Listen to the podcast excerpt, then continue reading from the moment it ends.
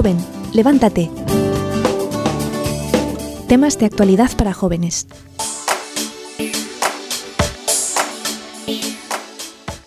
El día de hoy vamos a, tratar en la medida de lo posible y que el Espíritu Santo nos inspire sobre el tema de la oración. Y como yo les había dicho anteriormente, pues que tengo aquí a mi lado a Gabriela de la...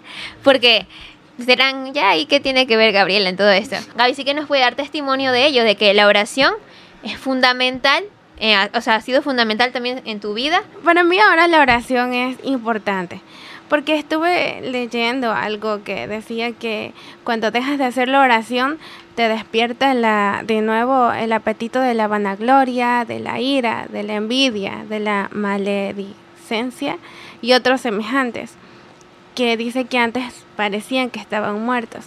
Yo creo que si yo no hago oración, pues eso eso sería como, no sé, sería una destrucción para mí, la oración es vida.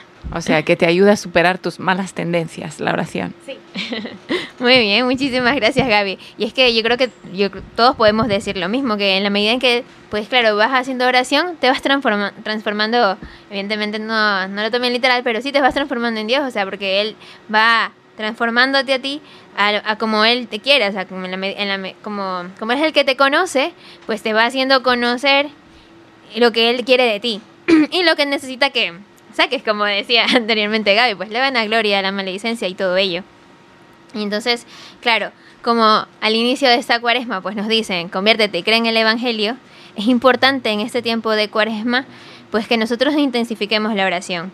No, o sea, como el Señor está todo el tiempo en los evangelios como diciendo las cosas para que nosotros las tomemos en cuenta y nos las dice claro, pero el pobre también se frustra un poco cuando no escuchamos. Hermana Paqui, a ver, que yo te veo súper concentrada a ti.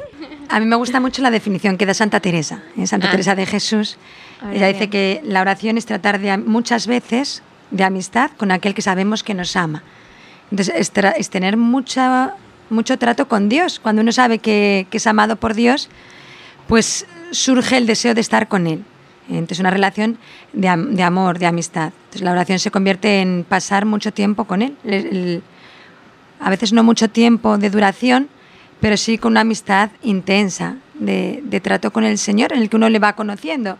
No podemos amar a quien no conocemos. La, la finalidad en la oración es justo esa. Voy creciendo en el conocimiento de Dios para crecer en el amor a Dios. Sí, entonces sobre todo es eso, es una relación de amor, una relación de amistad con el Señor.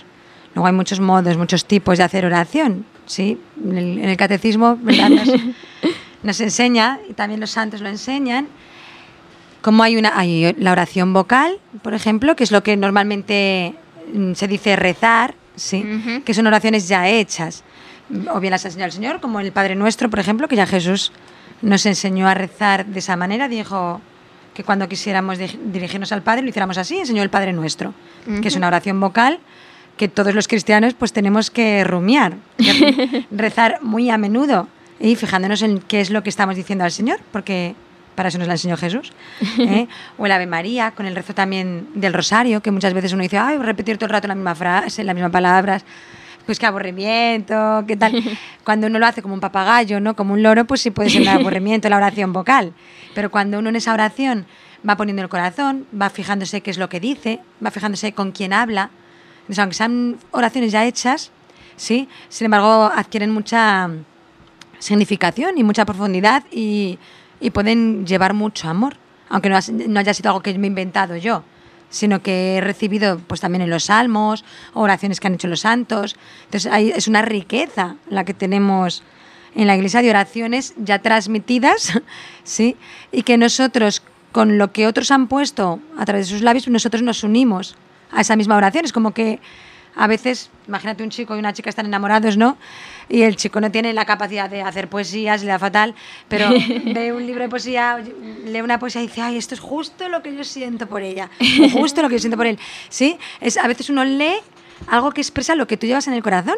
Entonces, las oraciones vocales muchas veces es otra persona ha puesto palabras aquello que tu corazón anhela, aquello que tu corazón experimenta. Sí, entonces las oraciones vocales eso es, rezar con oraciones ya hechas. Con, Luego está la, oración, la meditación. A ver, cuéntanos un poquito de la meditación. Y de la meditación, pues ya es algo más profundo, ¿verdad?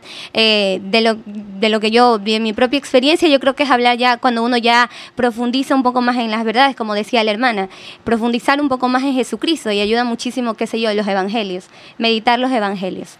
Más que más profundo, es simplemente otro modo también, otro modo de, de hacer oración, en el que prima mucho la, el esfuerzo también de la persona, de eh, ponía el ejemplo Vanessa de meditar los evangelios, uno lee un trocito del evangelio va viendo qué me quiere decir Dios con eso, sí, porque la palabra de Dios es palabra viva, no se ha escrito solo para los que vivían en aquel momento, sino que el Señor me está hablando, es su palabra. Entonces voy reflexionando, voy poniendo mi, mi entendimiento ¿sí? en funcionamiento para conocer más a Dios y que ese conocimiento me conduzca a un mayor amor. Decía luego cuando que la hermana nos hable de la contemplación, Santa Teresa es muy bonito porque explica la oración como un modo de regar, sí, pues tienes que regar una tierra o como en este caso pues es regar nuestra alma, ¿no? Entonces, cuando hay que regar un terreno muy extenso de tierra, puede uno tener que estar cargando con cubos, va al río, llena el cubo, va hasta el terreno, echa el agua, ¿verdad? Y es muy cansado, pero es necesario. Y si no, se seca todo y se muere lo que tenemos.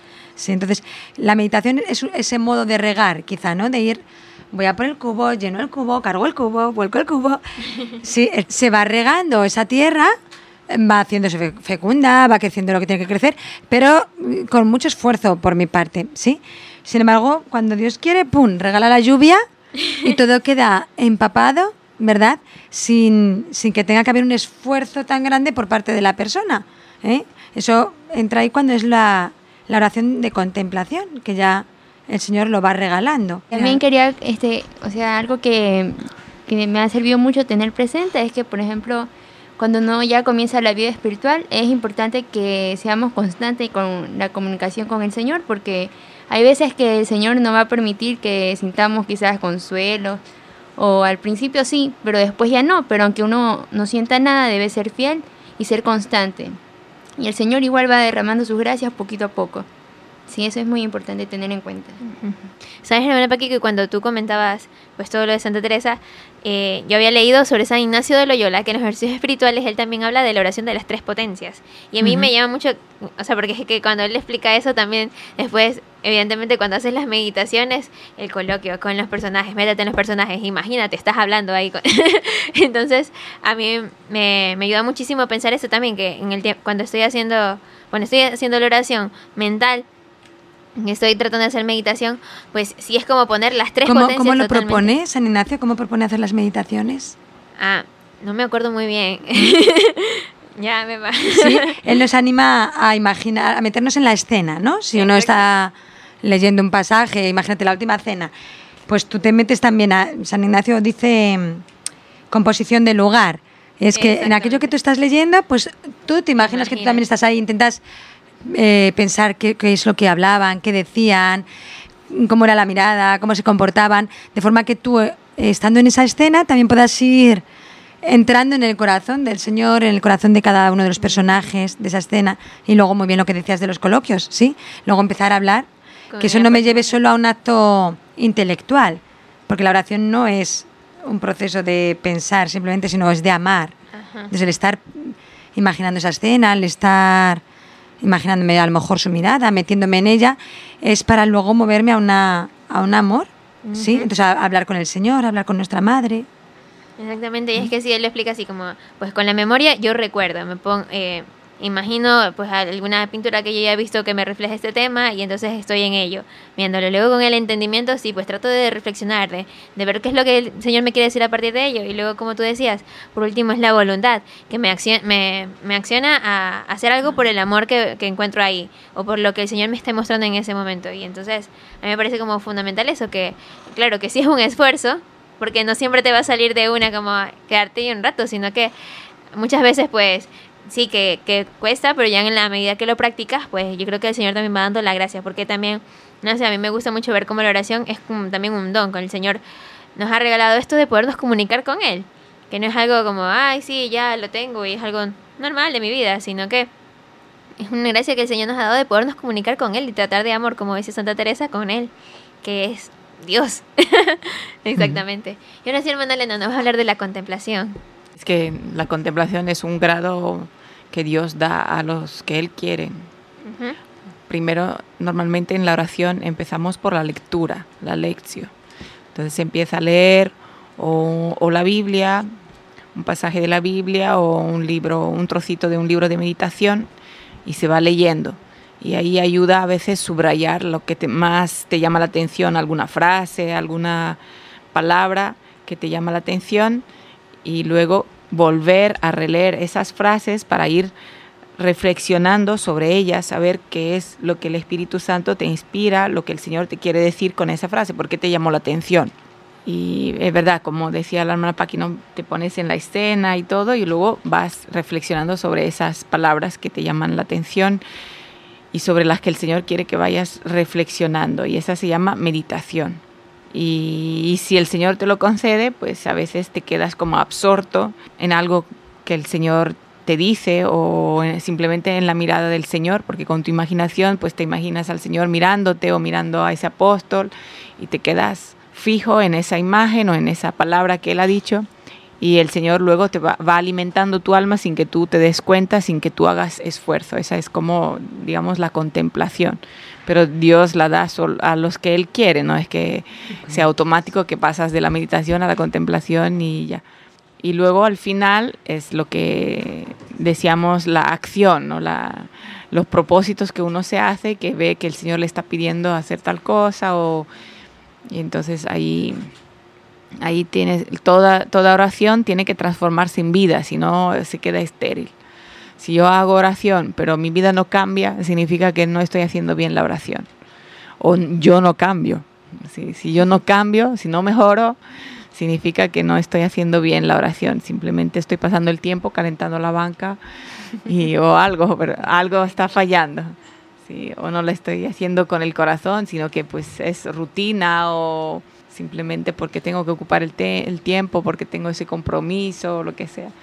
La oración se tiene que transformar eh, en vida y en propósitos que luego llevamos a la práctica. Hermana Elena, ¿tú crees que, o sea, no sé, eh, que todos podemos llegar a la contemplación? O como... Es que solo, o sea, Santa Teresa dice que Dios lo da a los que Él quiere. No es que sea algo, una meta que yo me quiero alcanzarla y voy a poner todo mi esfuerzo. Yo me puedo preparar, predisponer mi alma, tenerla abierta para que el Señor, si quiere, me dé ese don de la contemplación, pero igual me la puede dar o no me la puede dar. Pero no hay que aspirar a tener esas cosas extraordinarias eh, Santa Teresa y San Juan de la Cruz lo, repiten muchas veces, ¿no? Lo que tenemos que hacer es aspirar a amar cada día más al Señor. Entonces, independientemente si el Señor me quiere dar dones extraordinarios de oración o, no, porque eso igual no me lo da el Señor, porque si no me voy a enorgullecer, va a ir a peor. Eh, en vez de crecer en la vida espiritual, voy para atrás porque siento que que yo me lo merezco, que yo soy eh, diferente de los demás, superior a los demás, y en realidad la oración misma es un don. Por eso tenemos que invocar al Espíritu Santo para que nos ayude a hacer oración, porque nosotros por nosotros solos no podemos. Pero Gaby, tú tenías algo que comentarnos también. Este, eh, algo que decía la hermana Elena es, es que la oración también consiste en amar, pero para mí también es eh, amar, amar mucho, pero también dejarme amar o sea, dejarme amar por Dios y abrir mi corazón a Él. Entonces también algo que decía Virginia, no sé mucho, que la oración es, pues uno tiene que ser muy fiel, ¿no? Y para mí la oración eh, es como una iniciativa que viene de Dios, ¿ya? Y que Él se me muestra como una persona deseosa que quiere que la busque. Entonces es como el sentirme buscada también por el Señor. Genial, muchísimas gracias.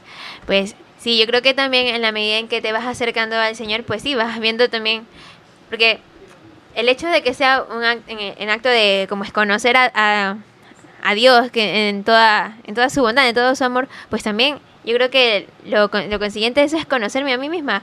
A la medida que yo me veo amada, pues también voy viendo lo que Dios quiere para mí, cuántas cuántas cosas quiere que yo cambie y todo ello. Pero claro, nuestra oración no puede ser, no se puede llegar a ser una rutina, ¿sí o no, Gaby? Sí. Yo tenía una pregunta. Hermana Paqui, Aunque tengamos años haciendo oración, corremos el peligro de caer en rutina. ¿Cómo podemos evitar eso? Yo creo que lo único que evita la rutina es el amor. ¿eh? Yo creo que es normal que cuando uno repite constantemente lo mismo, sí, es muy, muy fácil que se, que se convierta en una costumbre y una costumbre que se hace rutinaria. De manera que sigo haciendo lo mismo, pero el motor que me mueve a ello pues ya no es el amor, sino simplemente la costumbre. Y, las personas tenemos ese peligro constantemente, constantemente, ¿eh? a la hora de estar repitiendo la misma acción y es, así nuestro día. me levanto, vosotras pues te levantas, vas a clase, eh, llego a casa, mm, comemos, luego hay el tiempo de oración o después voy a la misa. El hecho de estar con un horario repitiéndolo continuamente, sí, es muy fácil que, que al final se convierte en algo mecánico. Eh, que se repiten esas acciones, pero ha cambiado el motor que me mueve a ellas. Entonces, cuando algo que estoy haciendo ya no es movido por el amor, sino simplemente por la fuerza de la costumbre o por la obligación o por el deber, pues ahí es cuando uno cae en la rutina. Entonces, ¿qué puedo hacer para evitarla? Eh, primero pedírselo al Señor, eh, que no me deje caer en ella. Y esforzarme en, en hacer consciente las cosas que hago. ¿sí? Si voy a hacer la oración, pues no simplemente llego, me pongo de rodillas, abro un libro, sino me intento hacer un acto real de, de invocar al Espíritu Santo, de pedir su asistencia, de que sea el quien ore en mí. Eh, intento hacer mucho el esfuerzo de fijarme con quién voy a hablar, con quién voy a estar. Que voy a estar con el mismo Dios. ¿Sí? ¿Quién es el que se quiere encontrar conmigo? Que soy una criatura y el todo un Dios y quiere estar ese tiempo conmigo. Entonces, intentar hacer muy consciente aquello que voy a hacer para que no sea algo mecánico, sino consciente. Y, en eso poner, poner, sí, poner los cinco sentidos y en eso poner el amor. Yo también creo que o sea, para poder responder a tu pregunta también, de que también es muy importante ingeniárselas, como ya se había dicho, lo de las jaculatorias, todo esto. O sea, cuando uno va a hacer la oración, es muy importante darse cuenta de que uno realmente con quien va a hablar es con el más grande miedo que uno pueda tener. Entonces, cuando uno tiene conciencia de eso, o al menos hace el esfuerzo por darse cuenta de con quién va a hablar, entonces, pues se vuelve el momento más importante de tu día.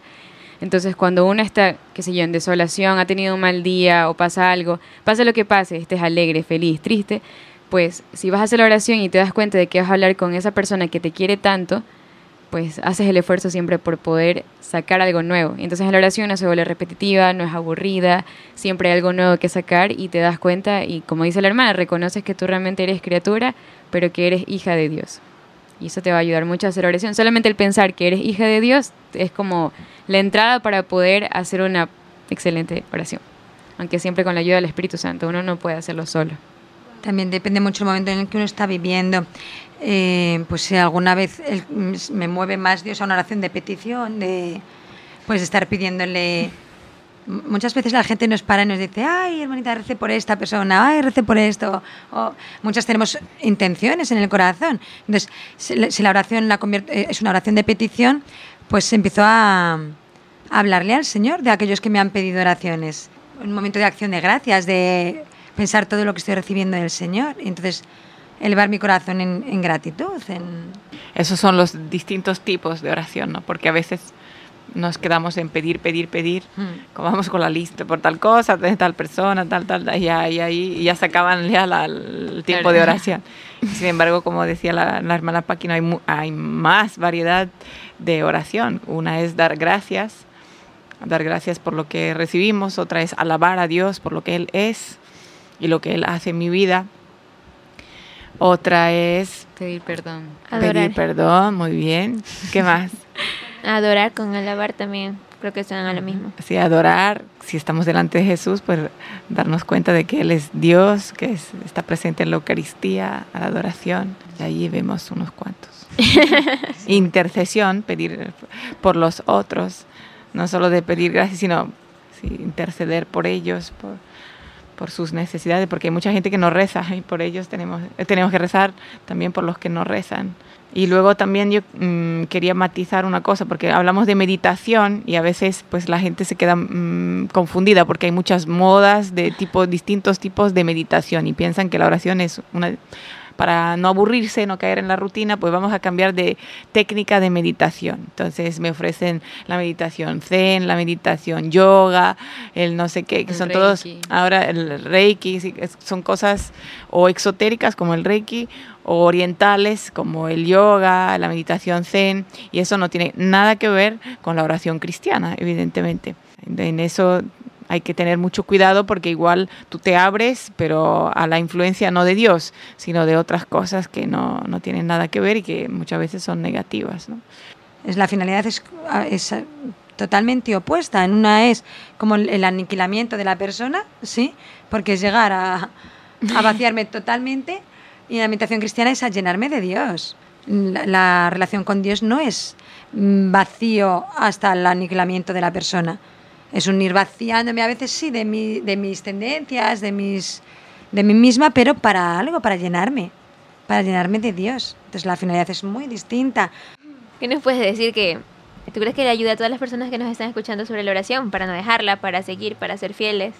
O sea, lo que siempre se dice sobre lo que es real sobre la oración es que la oración debe ser primero eh, eh, darse en un ambiente de confianza, ser se debe hacer la oración de manera perseverante y también de forma humilde. Porque esas características van a ayudar a que la persona pueda mantenerse para poder hacer la oración. Cuando, por ejemplo, se dice que sea una oración confiada, se refiere a que, con quien, que se, la persona sea consciente de con quién está hablando y a quién está abriendo todo su corazón, que realmente es el Señor. Cuando se habla de que sea perseverante, eh, se refiere a que tiene que ser constante, de que a pesar de que existan problemas, tribulaciones, falta de tiempo, que, que, sea, que sea perseverante de una manera en periodos. Sí, a eso ayuda también el meter tu tiempo de oración en tu horario, en el día tanto tiempo de oración y, y, también ayuda, además para la perseverancia, sino también para hacerla bien, las posturas, ¿no? A veces Em, no sentarte de tal manera que enseguida te vas a dormir, porque ahí muy relajado, tan relajado, tan relajado que ya se durmió y además roncó.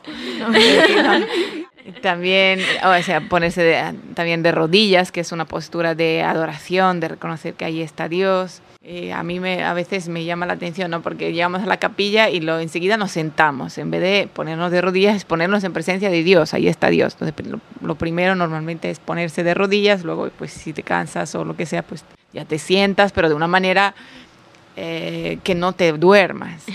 También hay gente que se pone de rodillas, pero apoyándose en los talones, recogido. También las posturas de las manos ayudan, porque si yo voy con las manos en el bolsillo, pues es como una actitud de sí, de pasar de todo, aquí estoy yo, la, y solo le falta el chicle, mascar el chicle y ya, aquí soy yo. Eh, un poco de respeto, porque yo estoy delante de Dios, entonces... También el lugar es importante, porque es verdad que cuando uno no tiene otra opción, bueno, pues puede hacer oración en su casa, delante de una imagen de Jesús o un cuadro de la Virgen, pero siempre que se tenga la posibilidad, es muy bueno hacerlo delante del Santísimo. Sí, porque voy a hablar con Él. Entonces, si en vez de tener una imagen o un cuadro de Él, le tengo a Él, pues mucho mejor. ¿eh? Entonces, sí que en los lugares donde hay esa posibilidad, que tienes una iglesia cerca o una capilla del Santísimo, pues es mucho mejor. El salir de la pereza, salir de tu casa, aunque tengas que caminar un ratito, pues 10 minutos, 15 minutos, media hora, no pasa nada. ¿eh? Merece la pena caminar media hora para ponerme delante de Jesús, que a veces nos hacemos, tenemos una fe muy cómoda, muy cómoda, y digo, ay, es que tengo la iglesia muy lejos, tardo 15 minutos en ir. Eso no es nada, en realidad eso no es nada. 15 minutos, cuando el caminar 15 minutos me frena para hacer la oración en una iglesia y por eso decido hacerla en casa, a veces eso es un síntoma de que no valore realmente que en la Eucaristía está Jesús. Porque si yo creyese que por caminar 15 minutos me van a dar 100 dólares, me voy cambiando los 15 minutos, ¿sí o no? Para que te den los 100 dólares. Sí, y media hora. Entonces, cuando, me van, cuando voy a estar con el mismo Dios, que 15 minutos de caminata o media hora de caminata me frene, o hay una falta de fe o hay una falta de amor. Pero no es excusa. Otra cosa es que en mi ciudad no hay iglesia, pues eso es otra cosa. Eh, o estoy con 40 de fiebre en la cama, pues sí, pero si tengo la posibilidad de ir delante de Jesús, yo os animo a todos a, a todos los días un ratito delante de Jesús. Es que también es muy importante reconocer eso de que es la vida misma, así como el pan es importante para, para el cuerpo, pues también la oración es importante para la vida del alma. Bien, pues bueno, con eso vamos a combinar el programa del día de hoy y ya será hasta la siguiente semana.